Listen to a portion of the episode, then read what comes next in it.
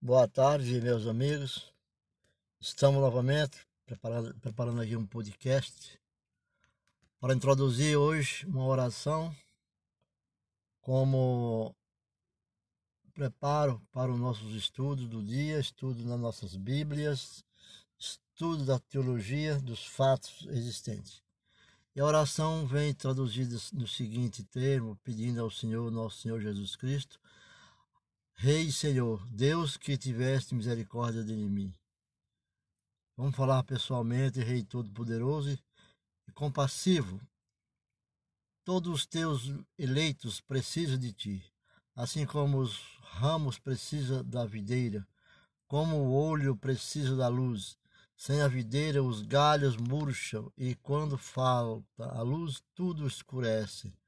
Assim, te invoco em humildade todo-poderoso, grandioso, glorioso, triuno Deus. Então, dá-me, Senhor, um coração vigilante que não se deixe desviar de ti por nenhum pensamento. Pensamento leviano, um coração reto que não aceite ser seduzido por instintos perversos, um coração livre que não se deixe dominar por nenhum poder maligno. Dai-me, Senhor, sensatez para te conhecer, sabedoria para te achar, fazer com que minha vida inteira seja do teu agrado. Amém. E assim seja o nosso dia, mais um momento de felicidade para estar junto a ti e esse poderemos iniciar nossos trabalhos diante das traduções dadas por nós na doutrina ou a cosmovisão cristã e contextual. Bom, vamos interpretar aqui um texto, primeiro um, uma mensagem sobre sobre o que é a, a teologia o mundo de hoje é controlado pelo irracionalismo e pelo anti-intelectualismo, sem um padrão absoluto de conhecimento. O homem aceita o relativismo como se fosse a única coisa razoável. Portanto, ouve-se muito a ideia de que é arrogante dizer que só existe uma religião verdadeira e só um caminho certo para conhecer a Deus. Muitos que nós conversamos com alguns católicos mais conservadores diz que a primeira religião do mundo é a católica. Mas nós, como conhecedor da palavra de Cristo, não devemos contestar esses fatos, porque é fato. Devemos mostrar fatos relacionados com a vida cristã do Evangelho de Cristo. Também há um relativismo prático, o que é expresso através de um do, do hedonismo. Segundo o homem moderno, não há uma lei absoluta e nenhum Deus que seja legislador. Pensamentos modernos que existem no pensamento do homem de hoje, né, da ciência e do avanço. O pluralismo é o sumo bem. Portanto, no comportamento do indivíduo, hoje, vale tudo. Dentro desse mundo de pluralismo existem muitas cosmovisões, aquilo que vem do cosmos, vem da, dessa abóboda do mundo que existe. Dos céus, que nós vemos as estrelas, o sol e o, e o firmamento. São usados para dar sentido ao mundo, mesmo que ele esteja com, cativo de uma filosofia irracional.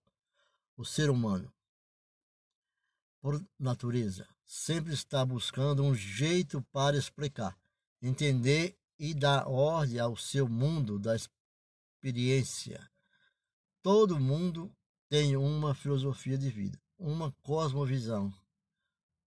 Ela pode ser o espiritismo, o catolicismo, o humanismo ou uma filosofia eclética que seja uma mistura de várias coisas contraditórias. Essa filosofia poderia ser chamada de uma cosmovisão de self-service.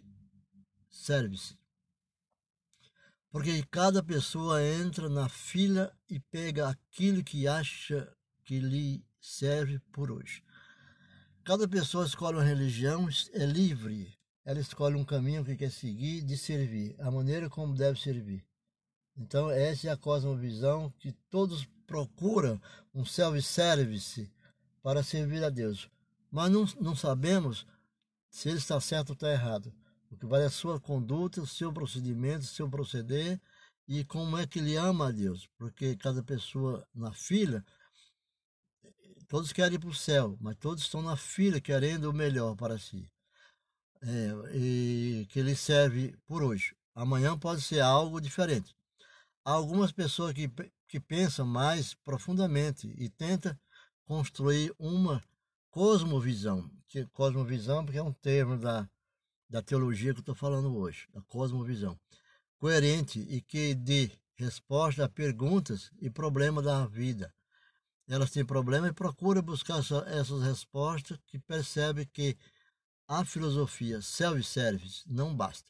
Mas mesmo assim, até os filósofos profissionais estão ainda chegando à conclusão de que realmente não existe uma posição racional. Nesse contexto, o crente enfrenta o desafio de alcançar o mundo para Cristo. E o Evangelho é mais do que um tipo de segurança contra incêndio. É uma, uma vida para ser vivida é, e apresenta um Senhor para ser servido. O Evangelho exige que as cosmovisões dos, dos descrentes seja derrotada e que a cosmovisão da Bíblia seja construída em seu lugar. Cada um centímetro da criação, cada centímetro da criação pertence a Cristo. Isso inclui todos os pensamentos dos homens. Jesus não aceita nada menos do que a submissão total. Esse é o contexto da teologia da, da, da, da cosmovisão. A teologia sistemática é uma parte essencial da tarefa de construir uma cosmovisão cristã. A, a sistemática a gente procura os fatos e atos que tem na Bíblia e faz o sistema de ser. Então, a cosmovisão cristã contém mais do que é normalmente considerada na disciplina de teologia sistemática. Mas sem uma teologia sistemática não é possível ter uma cosmovisão cristã. A teologia sistemática nos ajuda a responder às perguntas de nossa época às filosofias do mundo e aos problemas que o ser humano tem sempre enfrentado de maneira plena, racional e adequada para se viver uma vida autêntica. Vamos começar nos nosso estudo de teologia sistemática, portanto, com uma definição e um esboço de conceito. Então, na próxima leitura, nós vamos começar a nossa, nossa disciplina estudando a teologia sistemática, porque sem ela nós entendemos as escrituras através da fé e da oração. Mas como conhecimento, a interpretação é com a teologia sistemática. Ficamos por aqui, um bom, uma boa tarde, um bom dia, uma boa noite, dependendo do, do local que você vai acessar esse podcast. Né? Fica com Deus e Deus permaneça no coração de todos e vamos enfrentar esse tempo que não está muito fácil para que nós vivamos. Esse negócio de si, eu sirvo a Deus porque Deus é tudo e todo mundo é regido por Deus.